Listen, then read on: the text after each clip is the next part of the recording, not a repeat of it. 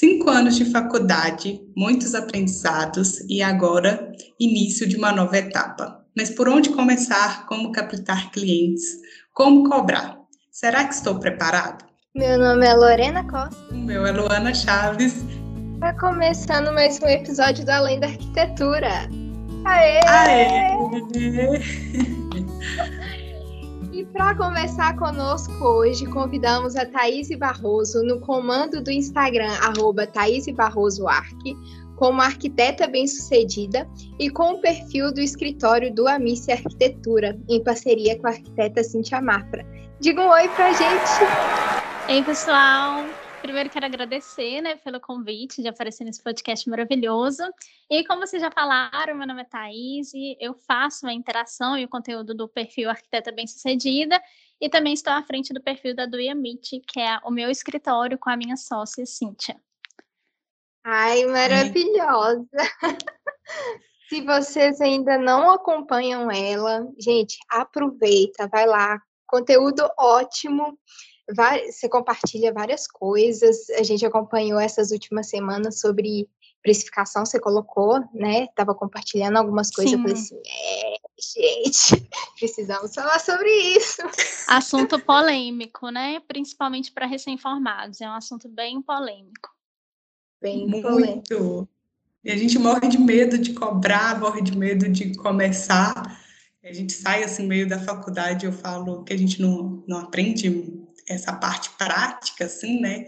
E que a gente tem que correr muito atrás para conseguir alcançar tudo isso e para entrar no mercado numa posição boa, né? Assim. E, e, tem um outro dilema também, né? O, o recém-formado, muitas vezes ele não sabe como formar e ele acaba desvalorizando a própria mão de obra dele.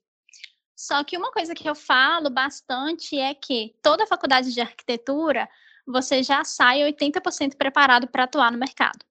Porque, pelo menos na minha faculdade, a gente faz muita disciplina de projetos. Então, é, você com certeza, se você fizer um complementar, um estágio ou até mesmo um estudo, estudar as etapas de projeto, você já está apto a entregar um projeto executivo, certo? Então, assim, essa questão de saber cobrar não tem mistério, eu vou desmistificar um pouco essa parte, e aí no final vocês vão verem que é questão de raciocínio lógico e botar o pezinho no chão e valorizar um pouquinho o seu trabalho e o seu tempo. Ai, que bom. Que a gente está saindo agora, mas assim, muito perdida, muito perdida. Então, assim, meu Deus, o que eu vou fazer da minha vida? Concordo. Quando você formou, você também sentia essa insegurança? Como que foi para você? Gente, eu vou ser bem sincera aqui, viu? Eu formei mais perdida, como se eu estivesse sozinha no mundo da lua. Porque é, eu sempre fui uma pessoa, e eu falo muito isso no meu perfil, que eu sempre tive muita mania de me comparar com as pessoas que estavam há 5, 10, 15 anos à minha frente. E aí, isso fez com que eu tivesse o sentimento de que eu não era capaz de atuar no mercado de arquitetura. Porque eu comecei a ter umas crenças que eu tinha que ter é, algumas coisas externas para conseguir atuar, que seria um escritório, um nome. Então, até nessa questão do preço, eu pensava assim, meu Deus, é, se eu for cobrar o que eu acho que eu preciso receber, eu não vou conseguir sobreviver. Para você ver como que é essa crença na nossa cabeça, do tipo, ah, eu preciso é, cobrar barato para começar a atuar no mercado de trabalho. E aí eu formei bem perdida e já tinha feito excelentes estágios aqui na minha cidade. E aí, é, quando que foi que eu tive meu primeiro insight? Eu fui trabalhar num escritório de arquitetura, aonde eu e a Cíntia, a gente trabalhava juntas nesse escritório de arquitetura, e a gente fazia tudo. Assim, a gente fazia todo o processo criativo, fazia algumas coisas de executivo, e eu comecei a perceber que eu consigo fazer isso sozinha. E aí, qual que era a grande questão? Era, eu consigo fazer isso sozinha, mas como que eu vou convencer as, as pessoas que eu consigo fazer isso sozinha? E aí, chegando nessa parte do preço, que era a coisa que eu ficava mais perdida no início, assim, de tudo, porque realmente a gente forma, a gente não tem essa base, ninguém te aconselha, as pessoas não te ensinam como calcular. O que que eu comecei a fazer? Eu comecei a sondar, de fato, o mercado de arquitetura. Porque não adianta eu falar com você assim, meninas, vamos cobrar pelo metro quadrado, vamos cobrar é, por ambiente, sendo que eu não conheço a realidade de onde você mora. Então, primeiro de tudo, que é o meu conselho, é dar uma sondada na cara de pau mesmo, de quanto que os arquitetos, assim, claro que aqui na minha cidade tem os arquitetos que, nossa, top, assim, que eu confesso que eu não estou no níveis deles ainda de reconhecimento. Só que aí o que, que eu fazia? Eu sondava o pessoal que estava atuando no mercado há dois anos, três anos, quatro anos e que estava entregando um produto parecido com o meu. E aí, eu fazendo essa base, eu consegui saber o quanto que estava sendo rentável para mim cobrar. E outra coisa também que eu falo, que foi o que virou para gente, a gente conseguiu de fato conseguir ver dinheiro entrando no escritório. Tenha noção do quanto que você gasta no mês com tudo. Principalmente se a sua mão de obra é você. Porque, igual quando eu comecei, eu não tinha ninguém para me ajudar. Eu trabalhava sozinha. Então, só que eu fazia uma conta burra. Porque eu fazia assim, a minha conta do mês é R$ 1.500, ah, então se eu ganhar R$ 1.500, então tá bom durante o mês. Só que não é assim, você precisa fazer essa conta, e aí você precisa fazer a, a, conta de tudo, e você ainda tem que fazer uma perspectiva do tipo, se eu não pegar projeto aqui nesse mês, quanto que eu preciso guardar para eu conseguir me sustentar, sem precisar procurar um emprego em outro lugar? E quanto que eu preciso também, é, por exemplo, eu preciso guardar quantos por mês para eu melhorar os meus equipamentos, meu computador, impressora. Por exemplo, até as suas metas pessoais, tipo, ah, eu quero tirar carteira, eu quero comprar uma moto. Então, primeiro, começa a racionalizar tudo, todos os preços, para você conseguir ter a noção do seu preço de trabalho. E aí, essa questão do preço de trabalho já é uma outra coisa que eu posso até ensinar mais para frente como que a gente faz que a gente pega esses valores, tudo que a gente tem cobrado, tipo assim, na verdade, tudo que a gente gasta, sonda no mercado para saber quanto que as pessoas estão cobrando, e aí, é, o que, que a gente começou a fazer? A gente pegava um projeto e vigiava quantas horas a gente gastava naquele projeto. Para a gente ter uma noção de quanto a gente tinha que cobrar, no mínimo, por hora, para a gente estar, tá, de fato, recebendo para trabalhar e não pagando para trabalhar, sabe? Hum, nossa, isso que você falou é muito real, porque para o computador parar de funcionar é daqui para ali, né? Sem falar Sim. nas licenças dos softwares e tudo mais. Tem que ter uma margem, tem que ter uma margem boa para se acontecer qualquer pepino, você tá ali preparado e tem o dinheiro. Porque é, no início, o que, que eu sofria muito? Eu não tinha os equipamentos necessários. Então, eu não pegava projeto porque eu tinha medo de pegar e não dar conta. E aí eu comecei a entender que eu só comecei a melhorar os meus equipamentos quando eu comecei a trabalhar. Que aí eu comecei a juntar dinheiro e ter a condição de trocar o meu computador, de fazer um curso, e entre outras coisas, né? E eu já ouvi falar também que é interessante, por exemplo, que nem se falou, quem trabalha de casa, né, trabalha home office e tal, pensar na questão da luz, internet, né, que tudo isso acaba entrando nessas contas, né? Com certeza, com certeza. Porque se você está usando, alguém está pagando. e aí, é igual eu moro com a minha mãe hoje. Então, assim, não é correto que eu esteja fazendo dinheiro nas costas dela, sabe? Porque eu estou usando mais que ela. Então, é bom você ter essa noção, até porque essa noção financeira, ela traz muita responsabilidade para gente. Por exemplo, você encara a arquitetura que é um erro que eu vejo que as pessoas recém-formadas fazem, encaram muito a arquitetura como um hobby. E aí, quando você tem essa necessidade de ter o dinheiro ali todo mês, porque eu preciso pagar minhas contas, aí você começa a encarar como trabalho. É verdade. Eu estava um dia desse conversando com a, com a Lorena sobre isso, de um podcast que eu ouvi, sabe? Que se você está trabalhando e não está ganhando dinheiro com aquilo, isso é um hobby. E a partir do momento que você ganha dinheiro com aquilo, aquilo realmente vai te gerar uma responsabilidade, isso sim é um trabalho.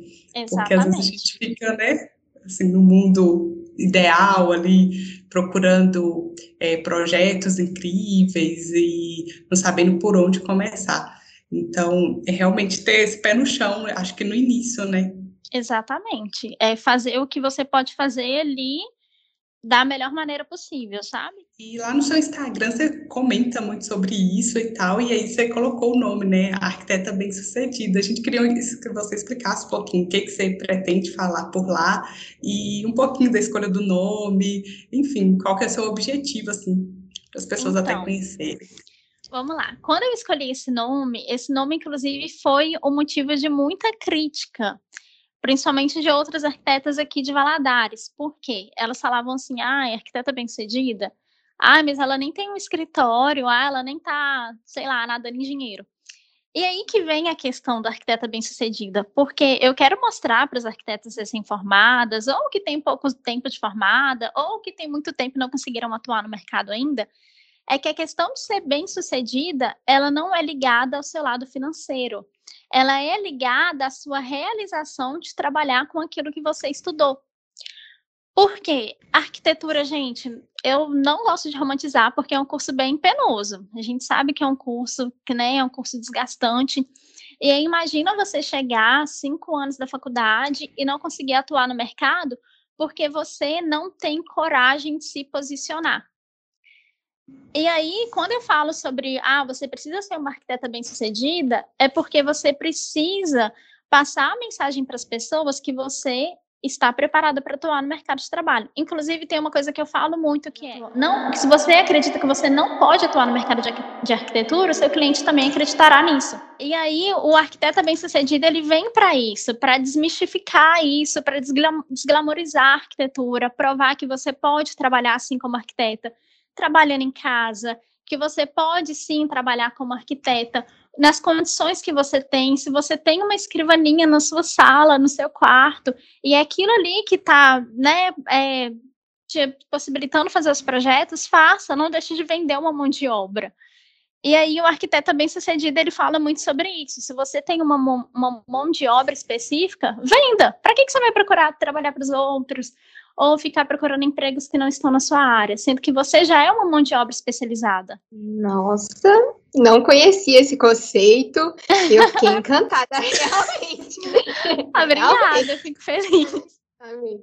E como que foi isso? É, como você começou a captar clientes? Foi com esse Instagram, arquiteta bem-sucedida? Foi com o seu pessoal? Como que foi esse processo? Então, eu tinha o meu Instagram pessoal, e aí eu criei o Thaís Barroso Arquitetura. E eu não sei se vocês acompanharam, mas teve uma fase que era Thaís Barroso Arquitetura. Arquitetura Barroso, aí virou arquiteta bem-sucedida, porque nessa época que ele virou arquiteta bem-sucedida, foi quando eu iniciei a sociedade com a Cíntia. Então, como eu, a gente, é, inclusive eu vou falar sobre isso mais para frente, mas como a gente criou a do Yamit, e aí eu fiquei assim, ah, mas aí eu vou ter esses dois perfis e tudo mais. Aí que veio a ideia da arquiteta bem-sucedida, ajudar outras arquitetas a se posicionarem também no digital para conseguir captar clientes iguais, igual a gente conseguiu. Por quê? Eu consegui, desde o meu primeiro cliente, foi captação via Instagram. Eu sou uma pessoa, é, e eu gosto de falar isso para as pessoas entenderem o quanto é possível. Eu sou uma pessoa que eu não vim de família rica, muito pelo contrário. E na minha família, a única arquiteta sou eu. A única pessoa que seguiu essa área da construção civil foi eu. E aí, é, na, logo na minha faculdade, para assim, complementar a renda, eu e um outro amigo, Lucas, que também é arquiteto hoje, a gente trabalhava como social media. A gente pegava alguns Instagrams de arquitetos e construção civil para gerenciar. E a gente ganhava um dinheirinho com isso. E aí, logo que eu formei, eu falava comigo assim: caramba, se dá certo para os outros, vai dar certo para mim também. Então, assim, eu sempre acreditei no poder do digital, sempre, de, de, usar o Instagram como vitrine. E aí, quando eu comecei, eu comecei, eu trabalhava no escritório ainda, lembra que eu falei que eu trabalhava no escritório? Eu trabalhava nesse escritório ainda, e aí eu comecei a mostrar algumas coisas, porque eu ia em loja, eu mostrava, eu ganhava é, recebido de, de fornecedor, eu mostrava, mostrava é, pequenos projetos que eu já tinha feito, é, criação, essas coisas assim e as pessoas começaram a me acompanhar. E eu falava só sobre arquitetura, certo? E aí eu lembro que o meu primeiro cliente foi um cara bastante influente aqui na minha cidade, que ele me achou pelos meus stories, porque eu postava localização. E aí um dia ele veio no stories assim da cidade, ele me viu, entrou no meu perfil e fez um orçamento comigo. E aí uma das hum. coisas que ele me falou foi: "Eu estou te contratando porque eu sei que você trabalha". Porque ele via tudo que eu postava. e aí, depois desse dia, assim, gente, desembolou. Não, mentira, não desembolou. Consegui captar ele, captei mais um conhecido dele. E aí foi no meu primeiro ano de formada, tava aquele perrengue danado, eu ainda no escritório. Aí eu decidi que eu ia estudar para concurso. Nisso que eu estudei, que eu, que eu decidi estudar para concurso, eu pedi demissão do escritório e veio a pandemia. Agora e agora? Vou ter que vender minhas artes. Literalmente. Aí eu falei assim: caramba, agora não vai ter concurso, não vai ter emprego, não vai ter nada. Só que aquele tempo ocioso, aí que eu comecei a focar na produção de conteúdo. E falava e aparecia, gente, eu inventava assunto lá. Eu falava assim: ah, hoje eu vou falar sobre porta pré-pronta, vou falar sobre gesso. E ia falando assim. E aí as pessoas começaram a me acompanhar, e logo nesse período de mais insegurança e incerteza, as pessoas começaram a entrar em contato e solicitar o orçamento. E aí foi vindo uma atrás da outra, uma, uma assim, literalmente, um atrás do outro, eu comecei a ficar conhecida, pelo menos aqui na minha cidade. E aí eu não estava dando conta, a Cintia sempre me ajudava, e aí eu falei com ela, mana, vamos trabalhar juntas. E eu ainda falei com ela, ó, tô te chamando, a gente tá começando do zero, não garanto que vai dar certo, mas tudo indica que sim. Que virada de chave. Que né? virada. Que virada. Nossa. E eu falo muito com as pessoas, acreditem no poder do posicionamento digital. Isso que eu ia perguntar. É tudo, né? Tem o digital, nada vai para frente. E sabe qual que é o grande erro também que eu vejo? As pessoas, elas ficam muito presas nessa questão de número de seguidor.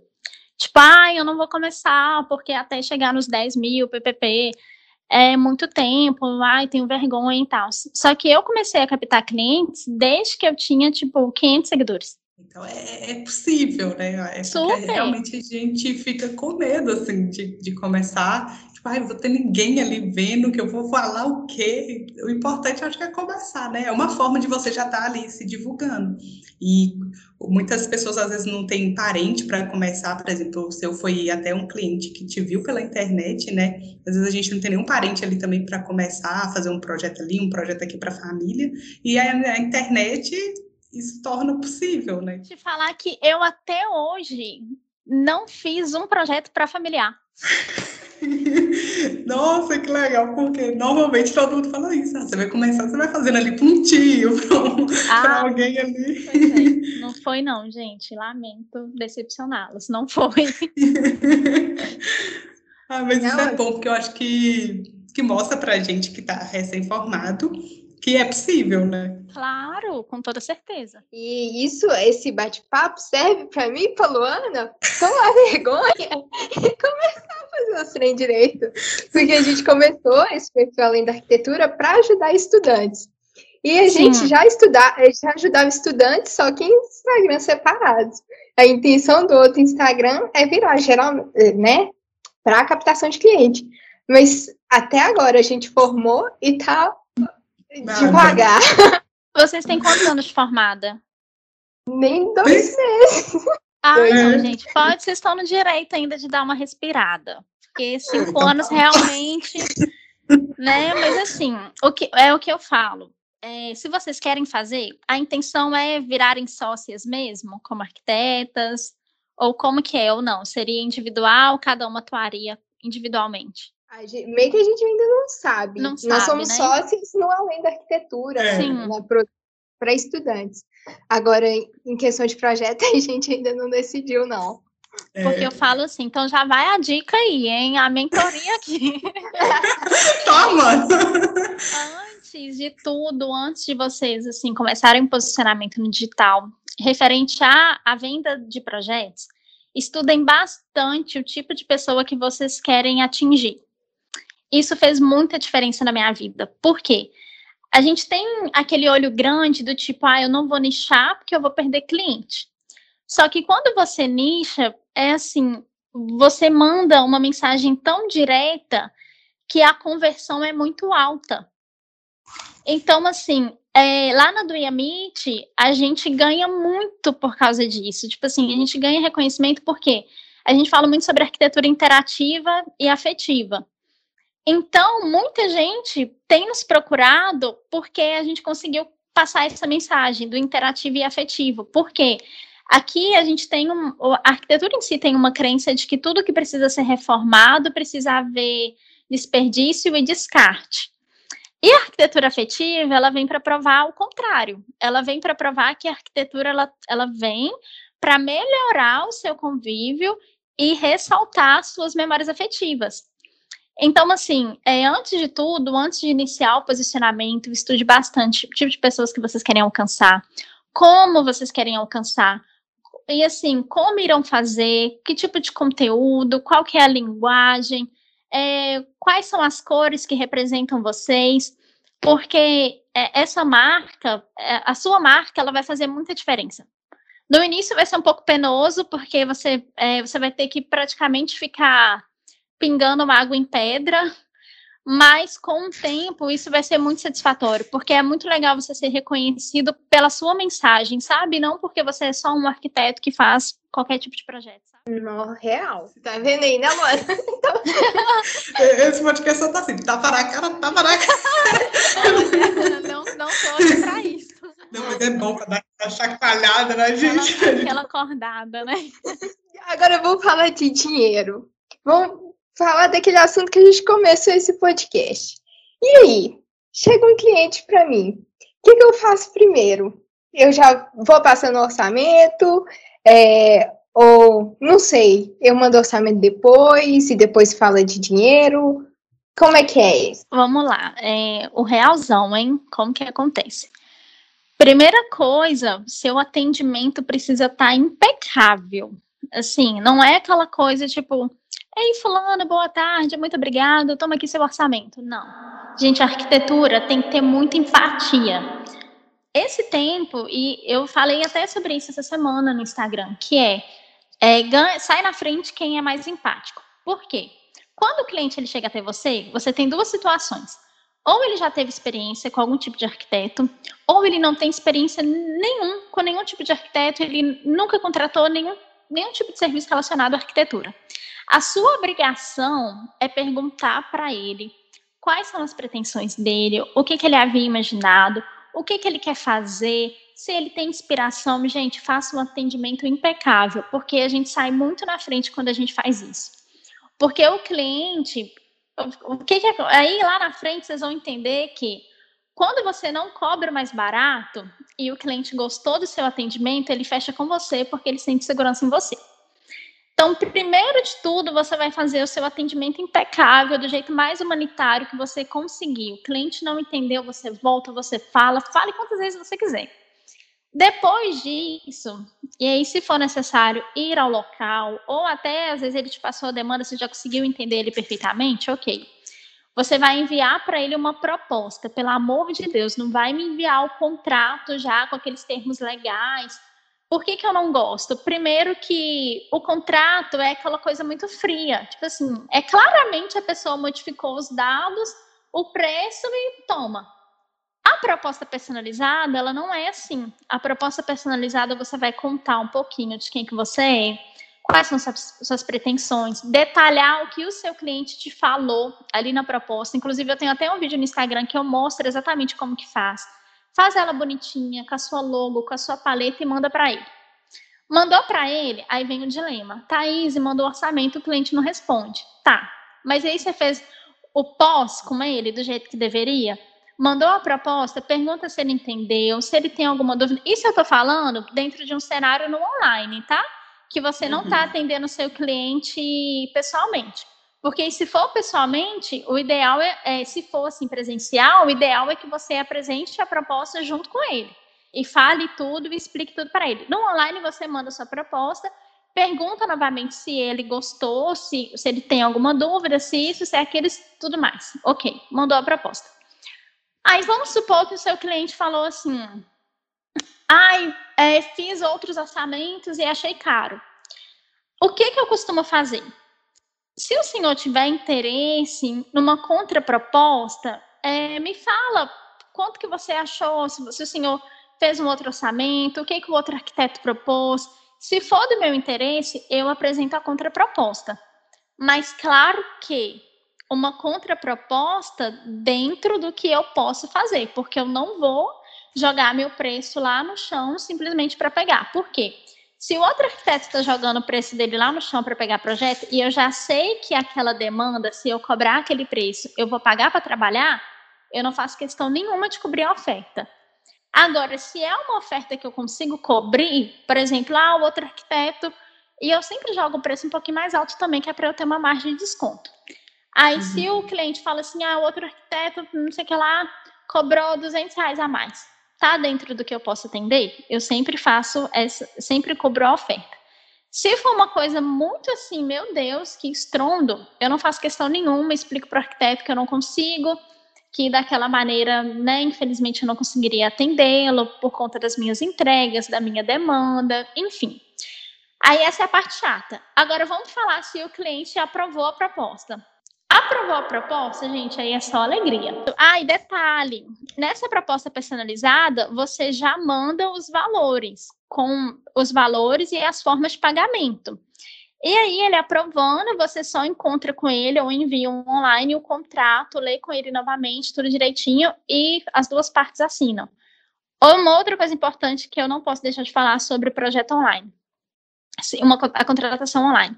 Se for um cliente de fora, por exemplo, ah, o cliente está nos Estados Unidos ou o cliente está em outro estado, sempre solicite que ele faça o registro. É, é o como que chama, gente? Me, me surgiu o nome aqui, mas vocês fazem no cartório o reconhecimento da assinatura dele. Porque no início nós já tomamos um tombo por causa disso, que nós fizemos a, o rapaz estava no exterior ele assinou o contrato com a gente, só que ele assinou com uma assinatura inválida. Aí a gente chegou a passar o anteprojeto para ele, ele ficou enrolando a gente, assim, uma vida, não pagou, e infelizmente a gente não tinha como provar, porque, né, a gente teve esse descuido com essas partes legais.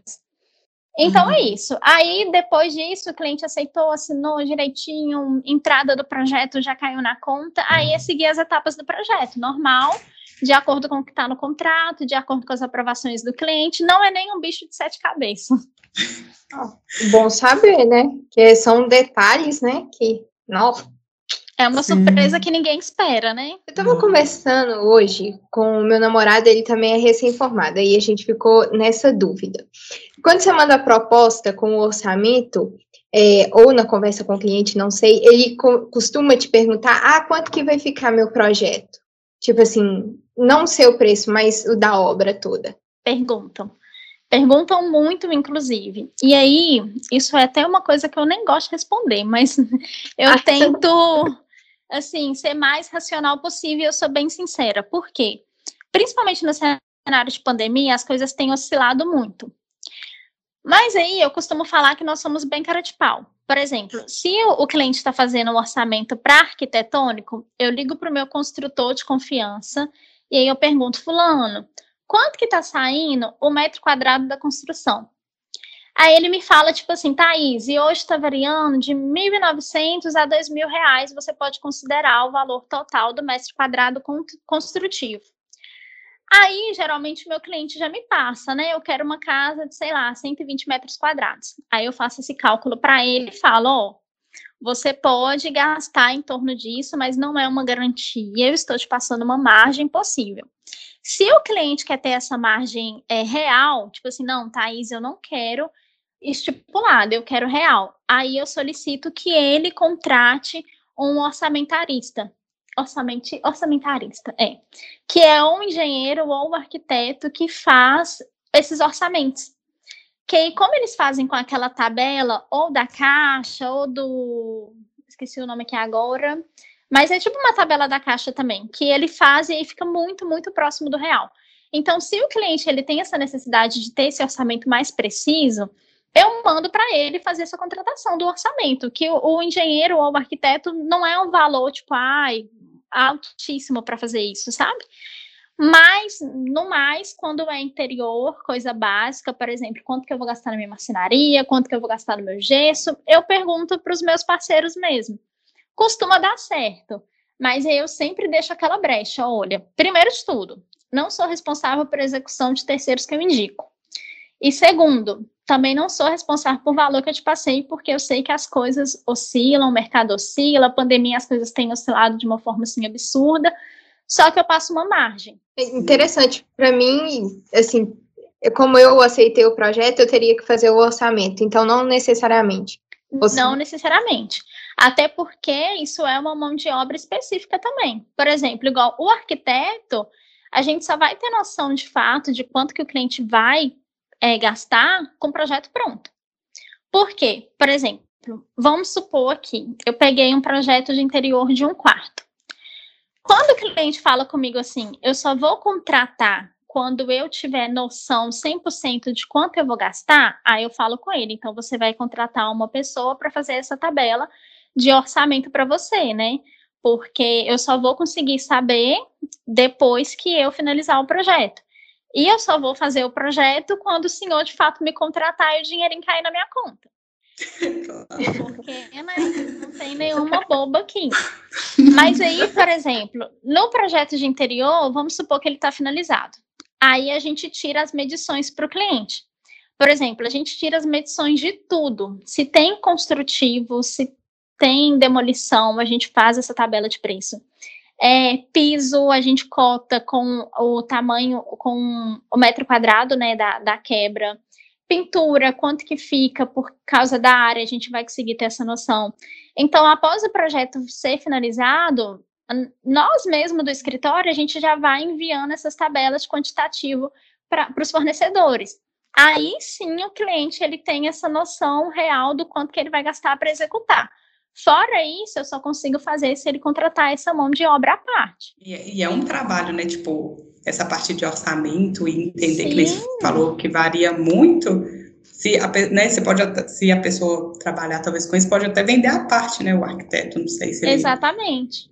Exatamente. É uma coisa que eu jamais faria, que eu acho assim, é muito penoso e tem que ter muita responsabilidade, só que é uma área dentro da arquitetura e engenharia que é muito valorizada essa parte de orçamento é muito valorizada. Deve dar uma trabalheira danada. Pois é. E responsabilidade nas alturas. E outra, tem cliente que muitas vezes ele precisa desse orçamento certo porque ele precisa solicitar um empréstimo em algum banco. E aí uhum. o banco, por exemplo, isso aconteceu com a gente recentemente, inclusive. O cliente ele ia, ele ia reformar a residência inteira e aí ele precisava desse empréstimo no banco. E aí a gente solicitou que ele contratasse o, o orçamento à parte para ele dar entrada no banco mesmo, até para para o banco ver que o orçamento era sério, e a Caixa, inclusive, ela pede até uns orçamentos assinados, precisa ser uma pessoa especializada mesmo. Então, assim, tem coisa que a gente não tem. É igual eu falo. É, quando é o projeto nosso, a gente distribui os orçamentos. Mas quando o cliente fala comigo assim, ah, só vou fechar se você me falar quanto que eu vou gastar, aí eu já falo com ele. Aí, primeiramente, já não é comigo.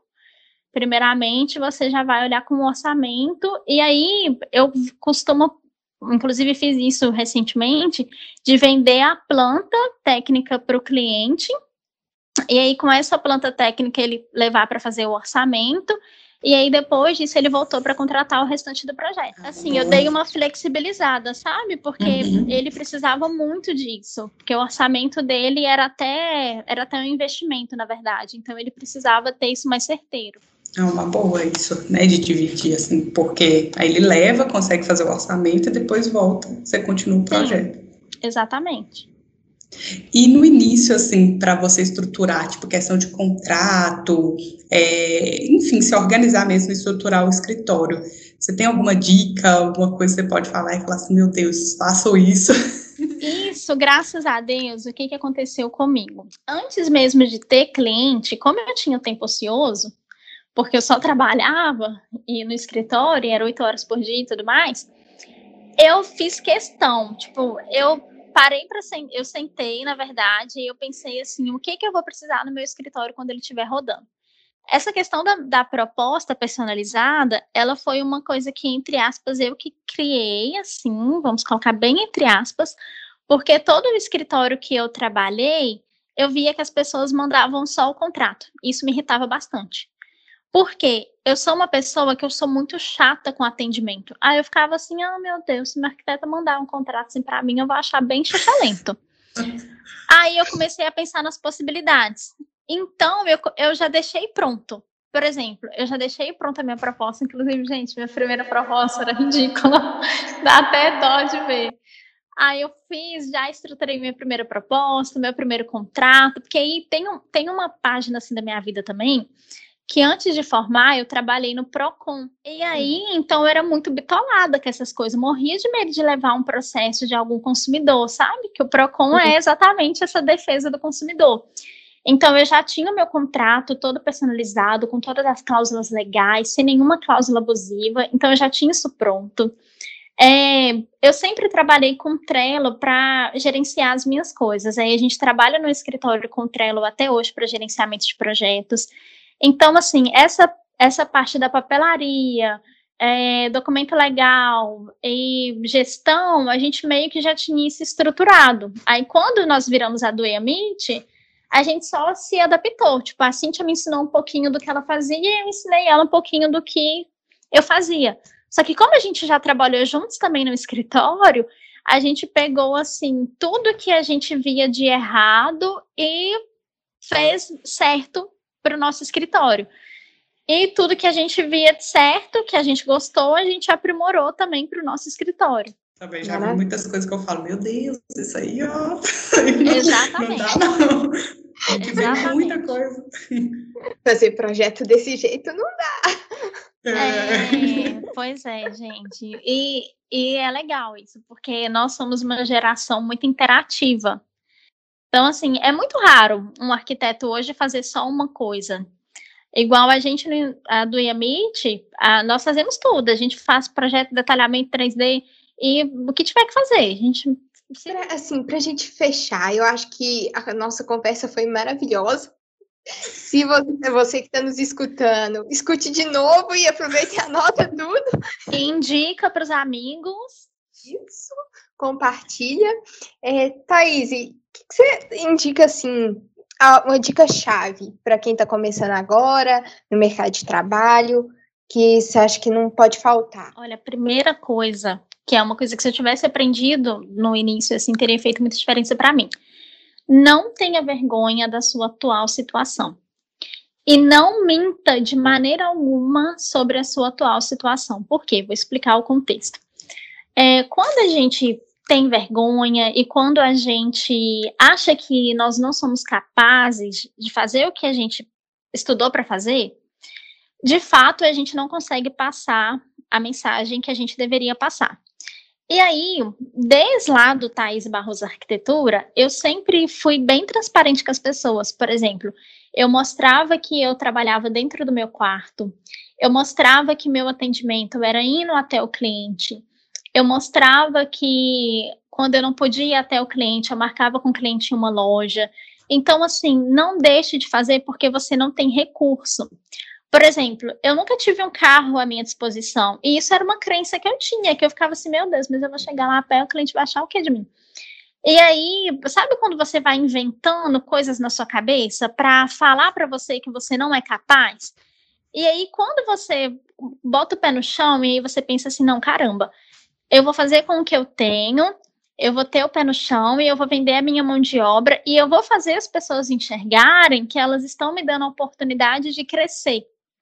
Então, assim, o primeiro conselho da vida é esse: tenha muito orgulho das etapas. E uma coisa que eu sempre gosto de falar que é: vocês conhecem a Carol Cantelli, certo? Sim, Acho que todo mundo da arquitetura meio que conhece. E aí eu sempre me inspirei muito na Carol, e aí uma coisa que eu falo com as pessoas é: eu não sei se vocês acompanham ela desde o início, mas a Carol, ela começou no maior perrengue danado. Tipo, ela trabalhava dentro do quarto dela e não era formada, e demorou mil anos para formar, e TCC, e tomou pau, e ppp, e papapá. Só que mesmo assim, a Carol, ela sempre mostrava, que eu lembro que eu seguia ela no Snapchat, ela mostrava que ela trabalhava no quarto dela, mostrou a reforma do quarto dela. E aí, hoje, a mulher é um monstro, tipo assim, uma das maiores referências no digital. Então, caramba, o que que a Carol Cantelli tem que você não tem? Nada. Vocês duas têm a mesma coisa, a mesma capacidade mental. A única coisa é que ela deu a cara a tapa. E ela conquistou as pessoas pelo jeito dela e pelo trabalho dela.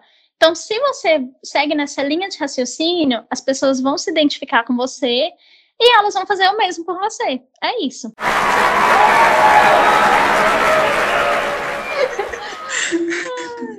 Ai, eu amei! Nossa, muito obrigada por essa conversa, Thaís. Foi muito Ai, bom. Acho que gente. abriu a cabeça da gente assim de uma forma, né, um olhar para a arquitetura, para o mercado. Acho que quando a gente forma, a gente vai mesmo com medo, insegurança. Então é bom ouvir isso para a gente que formou e a gente agradece ah, muito a sua bom. presença aqui. Nossa, eu que agradeço. E... Espero ser convidada mais vezes.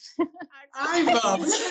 Com certeza. Gente, vai lá seguir a Thaís, arroba Thaís Barroso Arque. Muitos conteúdos bons, muito legal. Ela passa tudo isso que ela falou aqui pra gente lá nos stories. Então acompanhe e acompanhe a gente também no arroba Além da Arquitetura e não esqueça de nos seguir na plataforma que você estiver nos escutando. Thaís, se você quiser acrescentar mais alguma coisa.